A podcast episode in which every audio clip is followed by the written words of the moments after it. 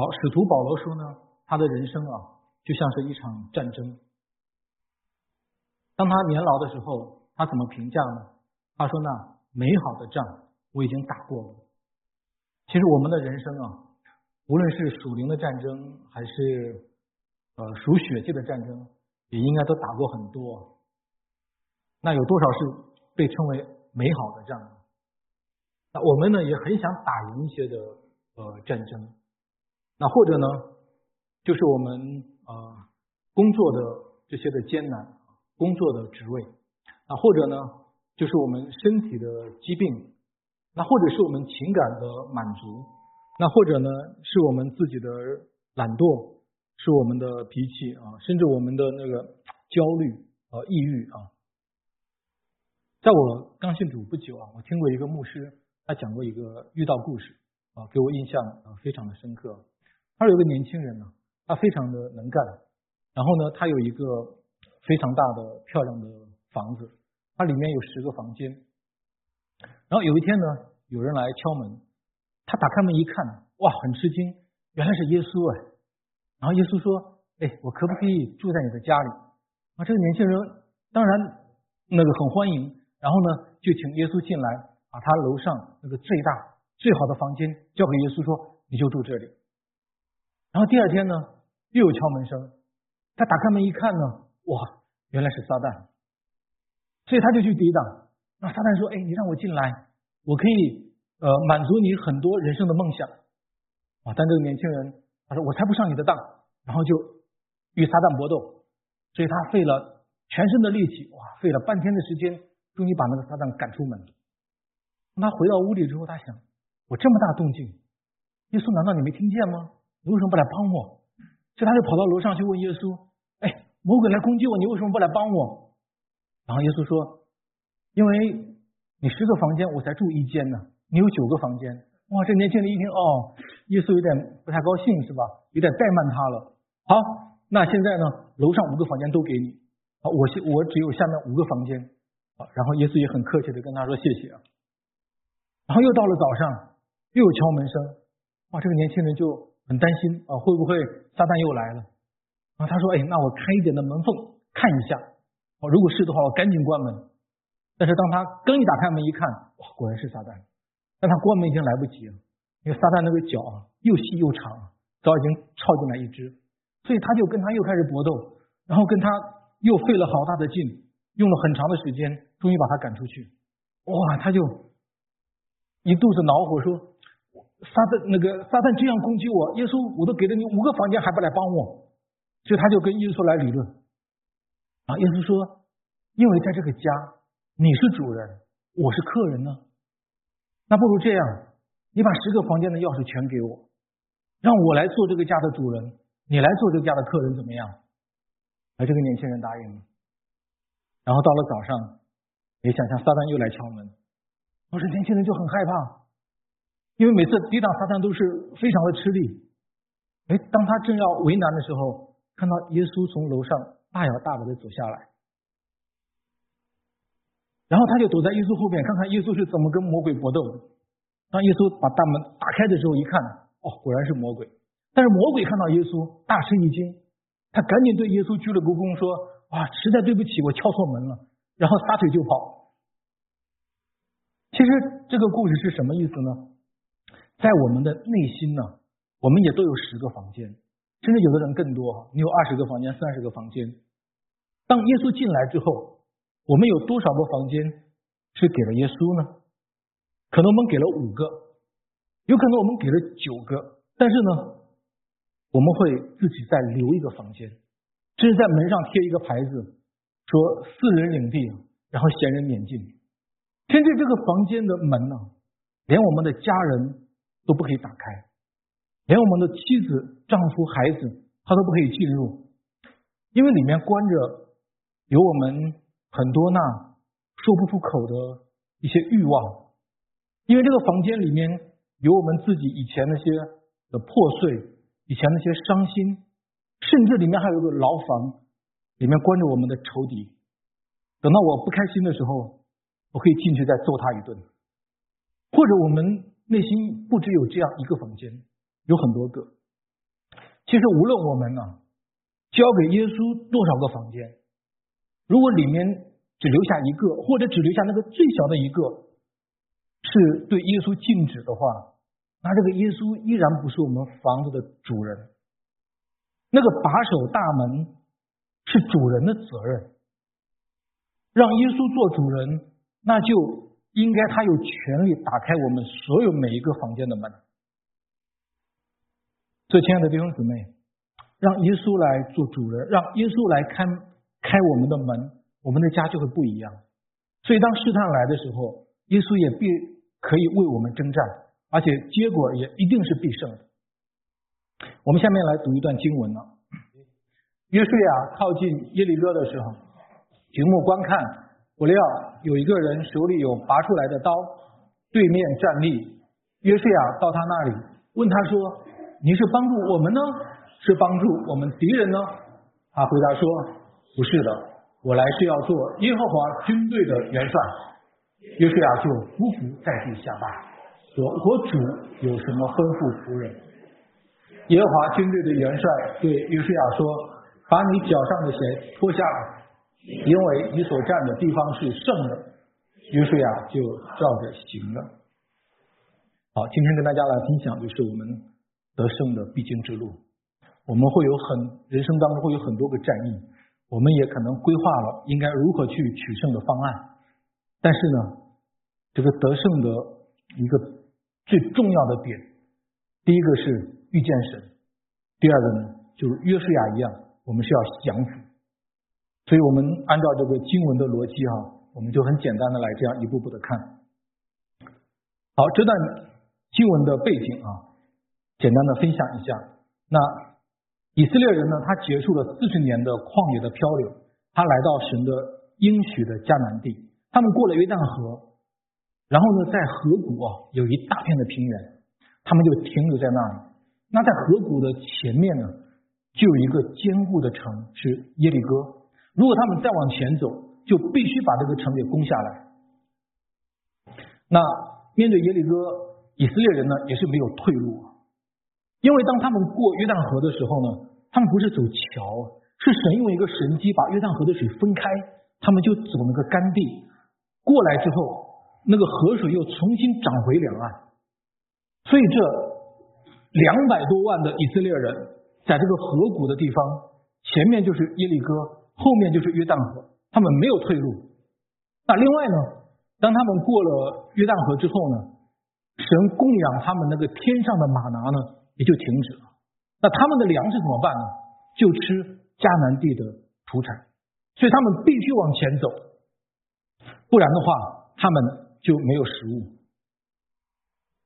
那摆在以色列人面前的呢，虽然是神所应许的流奶与蜜的迦南地，是摩西。一生所向往却都没有踏进去的地方，那以色列百姓现在到了这个地方，他们是进入到一个新的领地，但同时他们也面临着他们人生新的挑战，因为在整个迦南呢，有三十多个王占据在那里，你想要得产业，就必须征服他们。那眼前的第一个城就是耶利哥，那这个城呢，它有两道很坚固的城墙，而且呢是在河谷那个上坡的位置。那真的是易守难攻。那这个城的百姓呢，也早就知道以色列人要来进攻他们，所以他们早就预备好了，开始全民备战。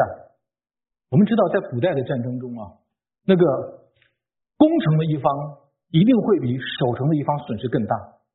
你即使武器再好再先进，也是要杀敌一千，怎么样也会自损八百。所以在这样一个战役当中呢，也会影响以色列整个的战局啊。因为后面那些所有的王也都在关注着以色列和耶利哥的这场战争，这也影响着你后面战争的士气。当你战败的时候，有可能他们就会把你一举歼灭，或者你就成为了他们的奴隶。所以你要么得胜，你要么就被他们所歼灭。那约书亚当时面对耶利哥，可以想象他的重担，这个困难是他不能绕过的。因为他没有退路，他必须去面对。他作为以色列全军的统帅，他只能往前走。所以呢，这个时候面对耶利哥，约书亚呢，或许也想起他四十年前的光景，因为在四十年前，摩西当时差派十二个探子进到迦南，窥探了四十天之久。这其中十二个人之一呢，就有一个是约书亚。那我们可以猜想，他应该也去过这个耶利哥城。那并且在此时呢，头一段时间，约书亚也是亲自派了两个探子进到耶利哥城里去窥探。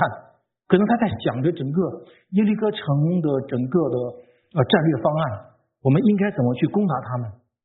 当年十二个探子回来，有十个都说：“哎呀，迦南人身材高大，都是巨人，他们城墙坚固，我们不可能得胜。我们在他们面前呢，就像那个蚱蜢一般。”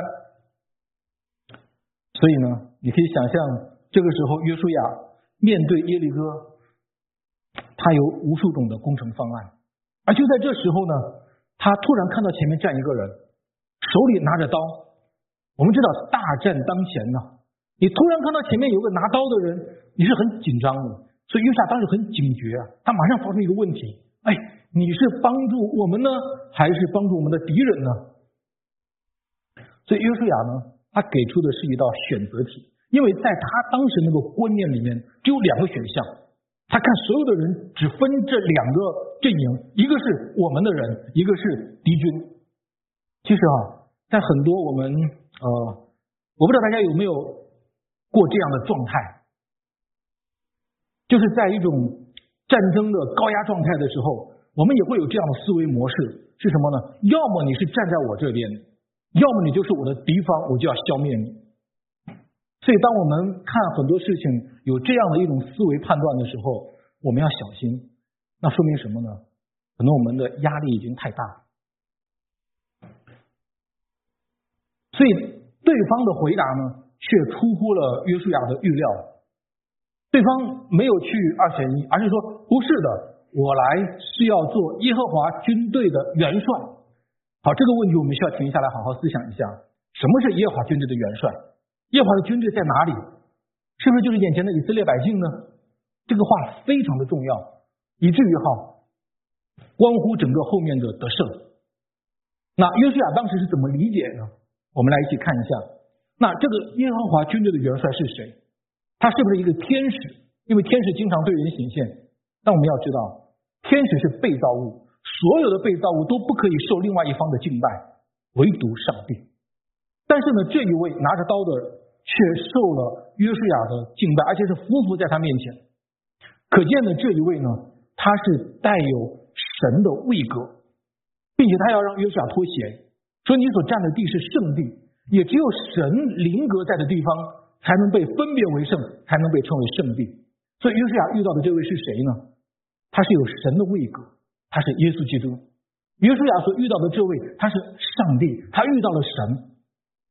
那另外一个问题就是耶和华的军队是指什么？我们要知道这个词啊和天上的万军是同一个词。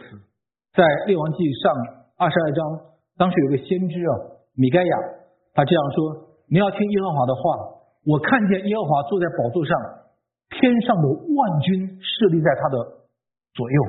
诗篇也这样讲说，他的使者都要赞美他，他的诸军。都要赞美他。我们知道元帅只有一个，但是部队就有很多哎。所以耶和华的军队指的是谁？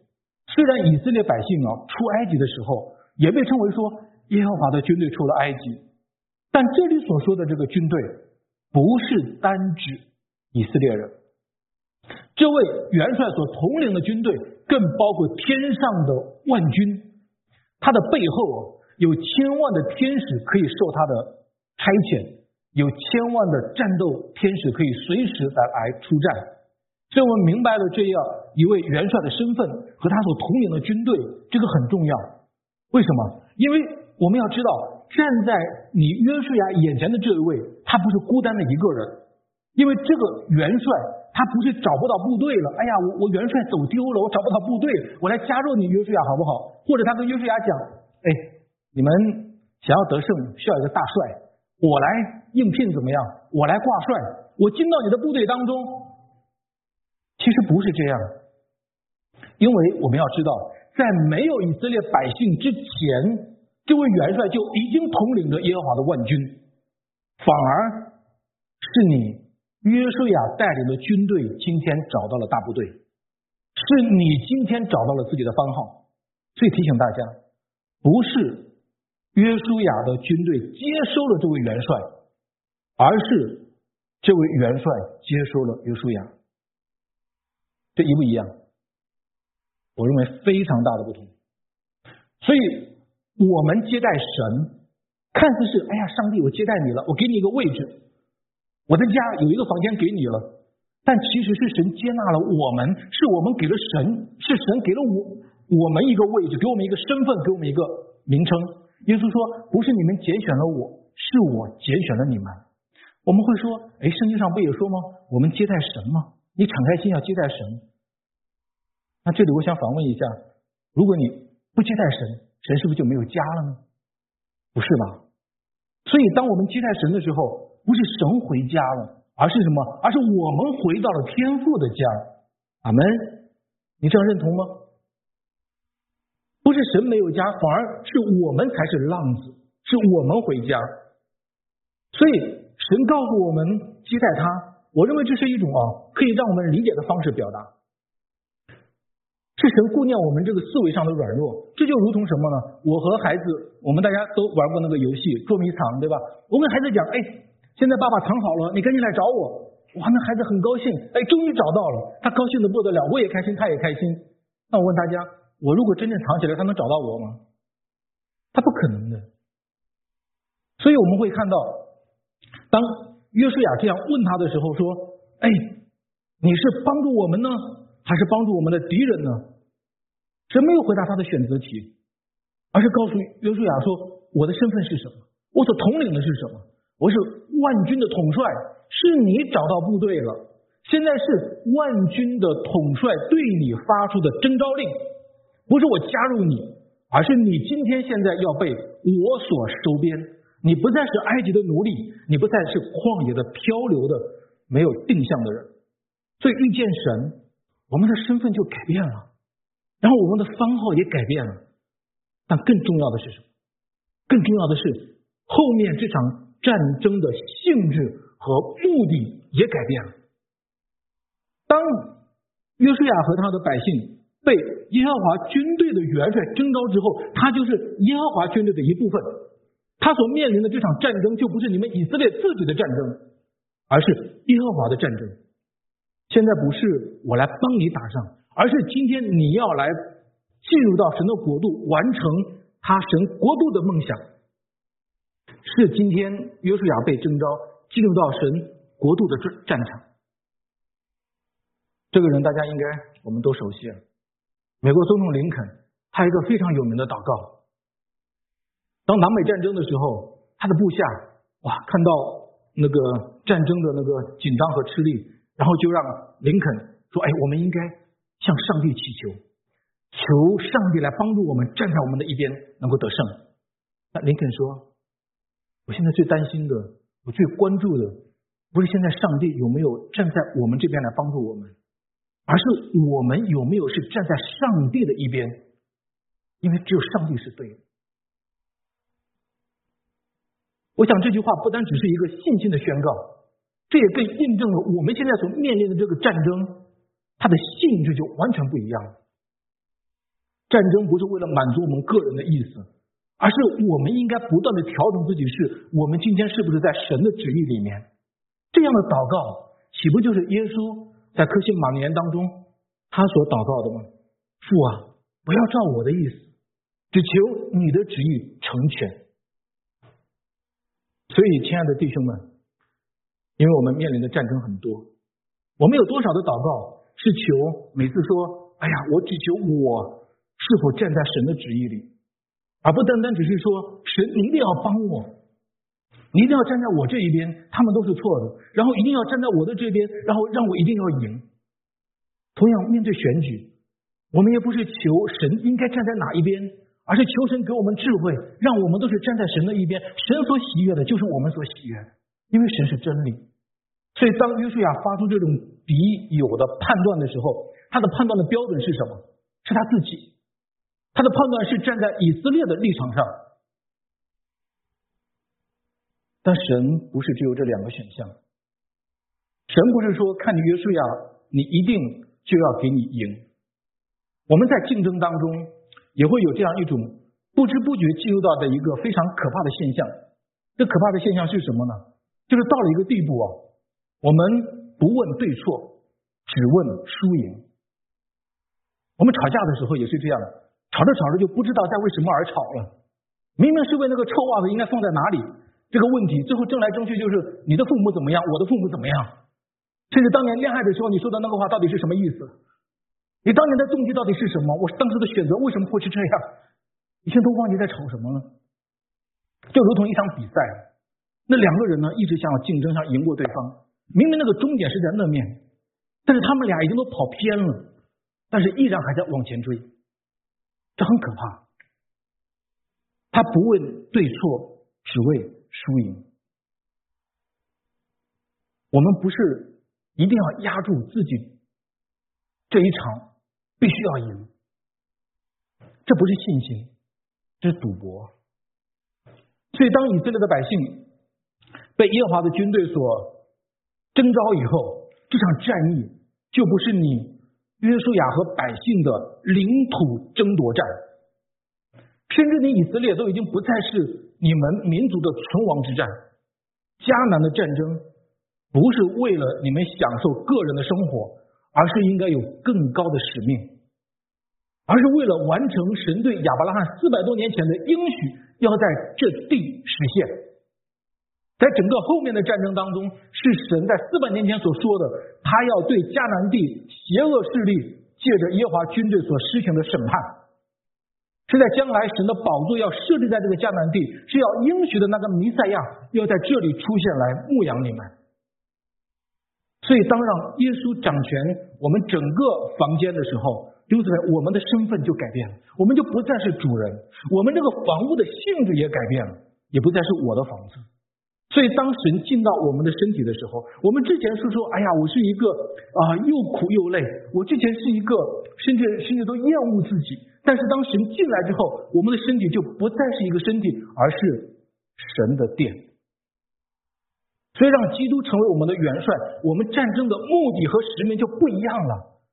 保罗把他的人生都看为是一场战争。他说：“那美好的仗我打过了，因为他知道自己在为谁而战。”他不是为地上得人的称赞，他是为着天上那永存的冠冕。所以神的国度今天仍然是在一个战争的状态，是属灵的战争。因为魔鬼从来都不会休战。保罗也在提醒我们，提醒他的教会说：我们要穿戴神所赐的全副军装，我们要靠神得胜。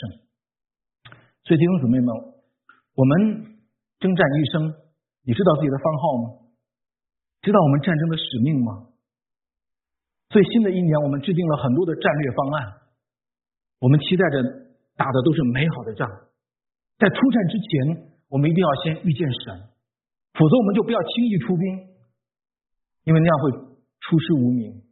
面对迦南的三十多个王，你约书亚带领的这群埃及来的奴隶，你是不可能得胜的，因为那是发生在三千多年前的事情。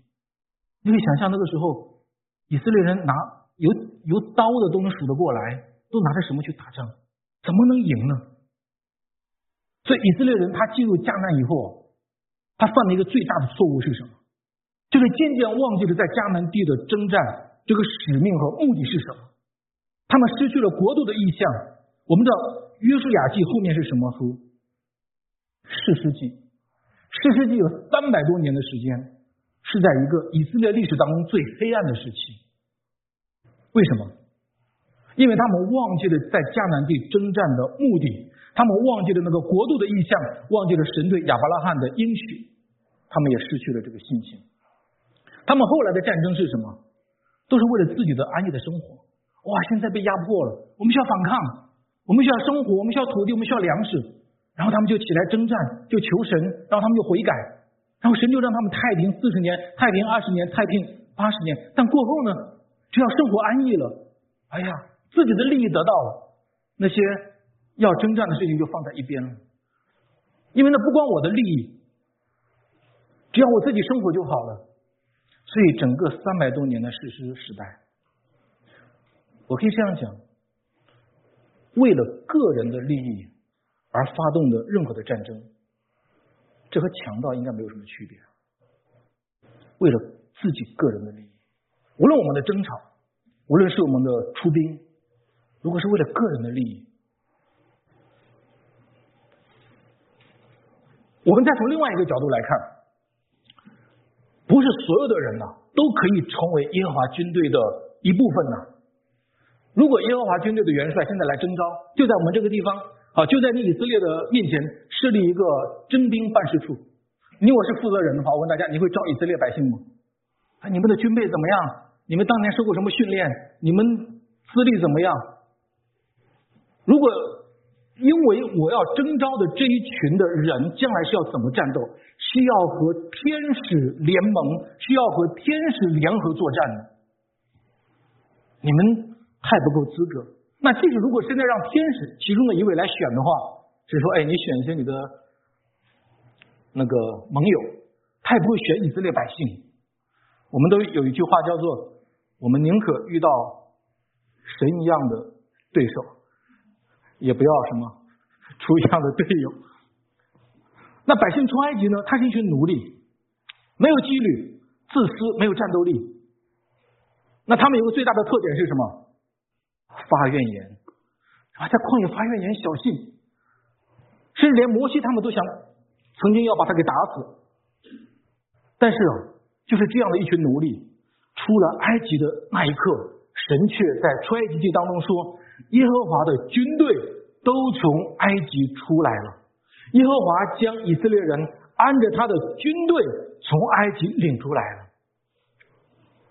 神征召了这个世界上从古至今最烂、最烂的军队。在新约，耶稣呼召的十二个门徒，岂不也是这样吗？那十二个使徒，按照人来看的话，他们太不够资格了。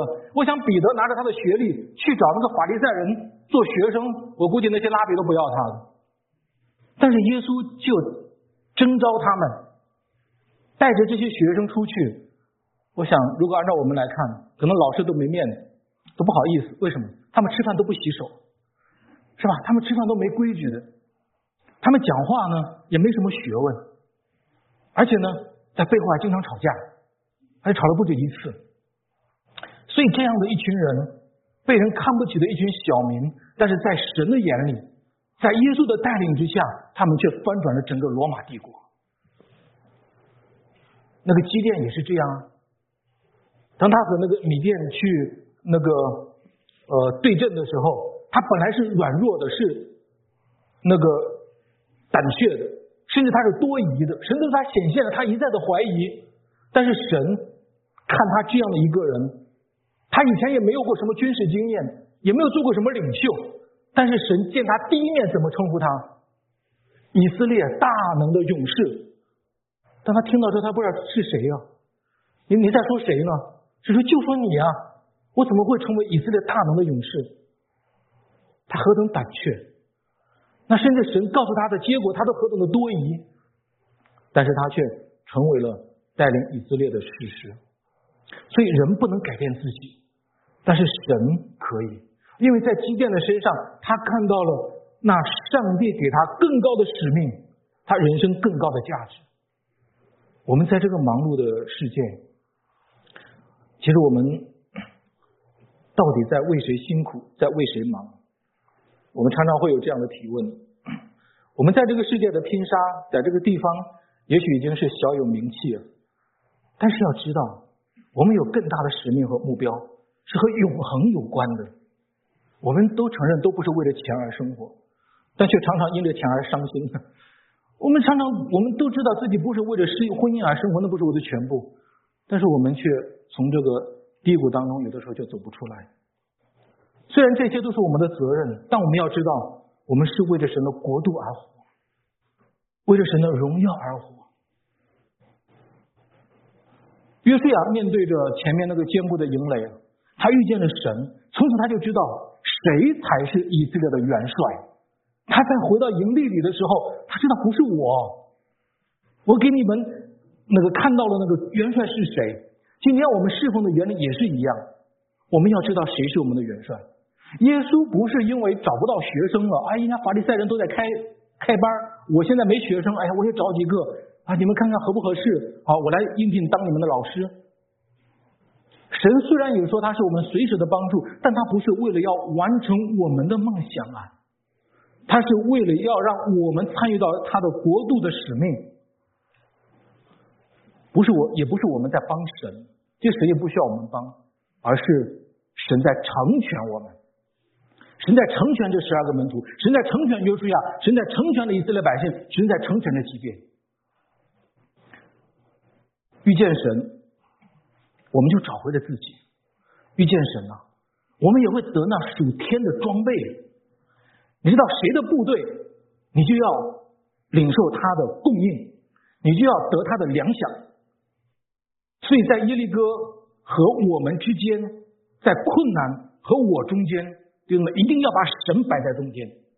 我们不是孤军奋战，而是有天使为盟军。耶和华军队的元帅，他站在那里的时候，他不是拿了一个作战地图，哎，尤西亚给你个方案，没有，他手里是拿着拔出来的刀，他的刀已经出鞘。他不是单单只是拿着一个指挥棒在后面指挥，他是拿着刀冲在一线和我们并肩作战。自从人类在伊甸园堕落以来，那个女人的后裔，那个伤蛇头的那个女人的后裔，耶和华军队的元帅，他的刀就已经拔出来。属灵的仇敌绝对大过我们所眼见的那个。耶利哥的军兵啊，耶利哥整个全城的百姓已经和那个撒旦无缝对接，已经和他们紧密合作了。你以色列的百姓，你必须和神连接，必须连于神。我们得属天的装备，我们和天使并肩作战，我们就可以调动天地一切的力量。弟兄姊妹，约书亚记后面，我不知道大家有没有都读完。天下有哪一支军队在征战的时候是可以祷告让日头停留在西边？没有。天下哪一个军队在征战的时候是可以有冰雹从天上降下来来打灭他的敌军？而且那个冰雹只落在敌方，而不落在他们的这一方。所以圣经上说，那被冰雹打死的比以色列人用刀杀的还多。世界上有哪一个军队在进攻的时候？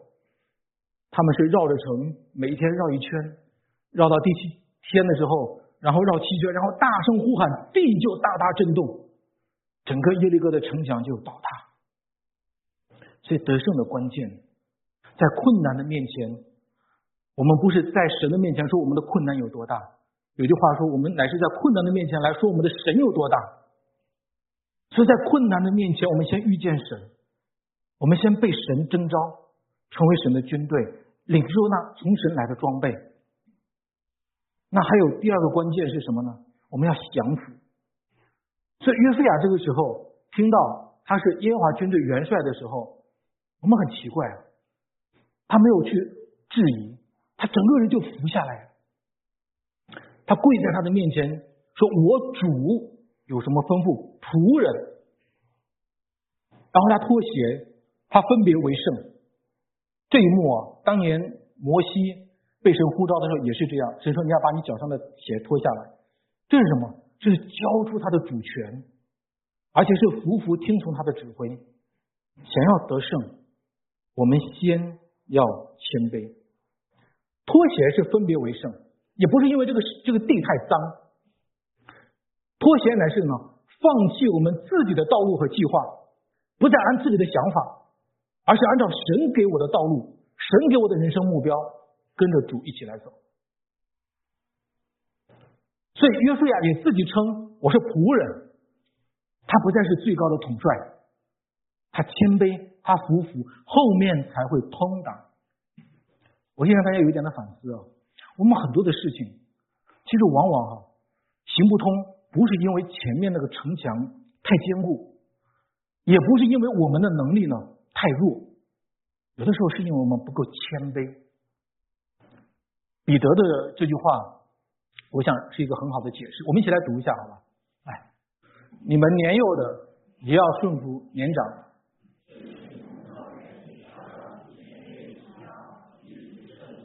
因为神阻挡骄傲的人，赐恩给谦卑的人，所以你们要自卑，伏在神大能的手下。到了时候，他必叫你们升高。你们要将一切的忧虑献给神，因为他顾念你们。咱们什么样的人不通呢？骄傲的人，你去拿一个东西，你的手老是有人拦着你。你要到一个地方，无论怎么转，前面有个人拦着你，我们肯定行不通嘛。神拦阻，那是神拦阻，拦阻这个骄傲的人。所以，当我们谦卑下来的时候，就不一样。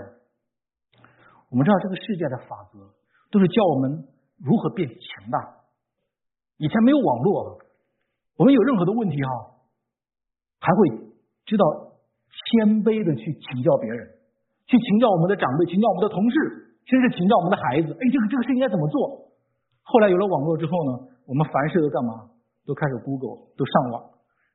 那现在呢，这个 AI 的这个呃网络智能，那更厉害。你随便提他一个问题，他都可以给你解答，而且可以给你制定一些可行的步骤、可行的方案。我们更不会去请教别人，请教别人显得自己太弱了。听别人的意见，显得自己啊太没有分辨了，啊太没有主观了，就什么？甚至连我的祷告都可以哈用 Chat GPT 给我写一个祷告文，好，我的伤心，我的婚姻，我的家庭，我的我的疾病，甚至都可以语音播放，然后就反复的播。听姊妹，什么是祷告？是与神那种生命的交流。他的祷告文写的再好，但是那不是发自生命的与神那种有位格的相交。真的这个世界的声音太嘈杂，有的时候我们听不见神的声音。其实，当我们谦卑跪下来的时候啊，这不是人的软弱，跪在神的面前反而是我们的刚强。我记得师母当时带着孩子刚来这里的时候，有一天我带他们去金门大桥去去看一下，因为我比他们先来。然后呢，又在周边啊转了一转了一下。然后一直到傍晚回家啊，我们那一天都非常开心。但是当我下了车之后，我一摸身上钱包没了。哎，我在想钱包放哪里？哦，放在包里。我们有个背包，然后再去找背包，翻遍全车，背包也没了。你知道他们刚来的时候听到最多的消息就是：哎呀，你们的包一定要背好啊，这边会砸玻璃啊，然后你你被被人家偷啊。所以那个时候就比较紧张，所以呢，包随身都要背着。而当时出门的时候，特别嘱咐我家老大，我家老大当时才不到十八岁，快要十八岁，这个包你一定要背好，下了车一定要拿着，而且这个包里面我们家所有的现金、所有的证件、我们所有的签证都在里面，因为我们可能刚租了房子，对那个房子没有没有什么安全感，所有的东西都都带着。但是现在包没了，我们当时在想，那可能就是在当时那个金门大桥旁边的观景台啊。我们照相的时候背着包不好看，就把包顺手放在了脚脚边。哇，现在都过去都快四个小时了，天都快黑了，那肯定没了嘛。那么多人那个地方，当时想回去找，那不可能啊，早就被人家拿走了。所以当时就打电话问一下警察有没有人来说捡到东西啊，他们说没有啊。但你这个是那个地方，我们也会留意啊，那怎么办？所以那个时候那就。因为那个时候我是想去 Costco 去买点东西，发现了这个问题，那就回家，先把孩子送回家。但还好我可以见证，整个那一天从开始到结束，我们全家没有发过一句怨言，没有说过孩子一句不好的话。虽然当时很很难过，想到我想很多很多的手续需要补办，很多的东西，但是当回到家的时候，我告诉他们说，我们全家五口现在就跪下来祷告。求神来帮助我们，我们围成一个圈，然后祷告完了之后，我还在想可怎么办，然后再看看消息，还是没有结果。那个时候，哎，我里面就有一个感动，因为当时师师母在祷告的时候，他说一句话，他说：“神呐，就求你安排一个天使看着那个包，让包在那不动。我在想，这可能吗？啊，这都快五个小时了，天都黑了，那个包还在吗？即使不，即使没人拿的话，那很多拾荒的人要把它给拿走。我想还是看看警察有没有消息。然后在越等的时候，那句话越在里面说：“神探，求你差派天使看着那个包，让它不动。”哎，后来我想，我还是去看一下吧，因为之前一开始就要去看，一直都没有行动。而那个时候，我就跟我家老大说：“哎，我跟你开车再去一下。”连他说：“不可能没了。”哇！当我开车再过去的时候，已经九点多了。当我跑到那个地方，依然还看到有好几个人从那里走过。我那个包就放在那个地方，一动没动。五个小时，五个多小时，在那那么多人多的地方一动没动。我打开包的时候，里面所有的东西一样没少，现金也在，所有的东西都在。哇，我们非常开心。当时我就想，上帝，你要借此来让我家的孩子更印证你的带领。啊，所以那个时候我说，你千万要把荣耀归给神。我就跟他在那个地方给他做祷告，我们荣耀归给神。阿门。你可以试想，约书亚当他。回到他的军营的时候，他跟他的军长去分享我们下一步的作战方案。在军长会怎么说？哎，约书亚，我们现在那个爬绳的梯子、爬墙的梯子已经准备差不多了。好，我们现在那个工程的那个投石机也开始准备了。好，我们开始练那个翻墙的那个那个呃技术也差不多了。我们已经研究它哪一个城门是最薄弱的，我们就重点攻击。但约书亚说，这一切全部作废。他如何取胜？约书亚说：“明天开始绕着城转一圈，回来休息睡觉。那再一天再绕一圈回来睡觉。然后呢，一直绕到第七天，我们绕七圈，然后一喊城就塌了。我问大家：如果你是他的军长，你会同意吗？那约书亚，你是不是大脑发烧了？这可行吗？但是整个他们这几天的战争，没有一个人讲话，都顺服。为什么？”因为他们印证约书亚所看到的耶和华军队的元帅就与他们同在。阿门。我们有很多的计划，我们也很会制定计划，我们有起点，我们有目标，中间有很多的策略。但是千万不要忘记，我们有神。你的计划还有耶稣的大吗？耶稣让我们长平直到地极，然后从耶路撒冷、犹太全地，直到一步一步也给我们定好了，从你的起点到你的终点。但是他最重要的一句话是什么？但圣灵降临在你们的身上，后面才有这样的计划。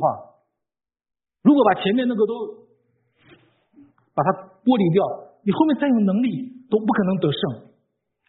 圣经上说，快跑的未必能赢，力战的未必能胜。若非耶和华看守城池，我们看守的人也是枉然劳力。面对耶利哥这样的一个坚城，我们不是在那地方卡着不动，别人都为什么那么顺，但我到我这里就卡在那里。不要定睛在这个困难上，而是要仰望在神的手中。得胜的必经之路，让我们遇见神，让我们降服。我们不是孤军奋战，我们有元帅。不要让这个困难就压力渐渐的积压，让我们成为那个焦躁，或者让我们抑郁。让我们看见神带领我们的得胜。所有的弟兄们，无论我们的职位有多高，我们都不是老大。我们都会说：“哎呀，当领袖的你不知道，那他的那个孤独，他的那个高处不胜寒，为什么会这样？因为你们让耶稣做王嘛，因为你们跟耶稣成为最好的朋友嘛，肯定会孤独嘛。我们会有压力，我们会有失眠。当我们降服在神的面前一百分的时候，我们就会得着一百分的平安。耶稣到哪里，他都是主人，他不是客人。耶稣是来做王的，他要让我们交出那个主权，降服在他的面前。”为什么？无论我们的家有多大，甚至你说我的家无论有多么的破旧，耶稣都愿意住在我们的家里，他都愿意把我们带到父的面前，他不以这群百姓为羞耻，我们就更不应当以成为主的门徒为羞耻，我们更不应当以为这个福音做见证而羞耻，因为这福音本是神的大能，神不撇下我们为孤儿，我们都是天父的孩子，我们不要活得像个孤儿一样。妻子的安全感，还有我们全家孩子的安全感是来自于哪里？不是我们的丈夫的能力有多大，而是看到丈夫能够谦卑的跪在神的面前，承认自己的软弱，带我们的家，带我们的团队降服在神的面前，让他们看到耶和华军队的元帅，让我们的孩子认识到我们家的元帅是谁，不是我，是耶稣。我们期待这个国国家的伟大，也不是因为我们有一位超人的领袖，而是这位领袖他能够谦卑的祷告，能够凡事的跪在神的面前说：“我不求神你站在我这边帮助我，而只求我是站在神的一边。”我们也会期待别人对我们的赞赏，但我更期待别人对我们教会的赞赏，不是我们教会有多么的强大，而是称赞我们的主在我们这一群软弱的人的身上显出他的大能来。称赞我们是一群降服在神面前祷告的人，阿门。所以求主带领我们，让我们在这个征战得胜的路上打的都是美好的仗，不是为自己，我们有更高的目标，因为我们是参与到神的使命，带领我们的家，带领我们的团队，我们会看到神必然让我们得胜。我们一起来祷告，天父啊，我们何等感恩，你带领我们。给我们这样的恩典，你没有让我们是孤军奋战，你没有让我们凭自己的力量，而是凭着你。你带领我们面对耶利哥的坚城，整个迦南地的那些的邪恶的势力的时候，是你愿意在我们的中间引导我们，你来亲自改变我们的身份，改变我们战争的目的。是那就求主带领我们征战。我们现在面临着身体的软弱。那个疾病的差累，我们面临着那个婚姻的压力，面临着我们公司的一切的艰难。但主啊，你让我们不是去扩大那个艰难，那是在艰难面前来祷告，我们的神是多么的伟大。谢谢你，我们这样的祈求祷告，奉耶稣的圣名，阿门。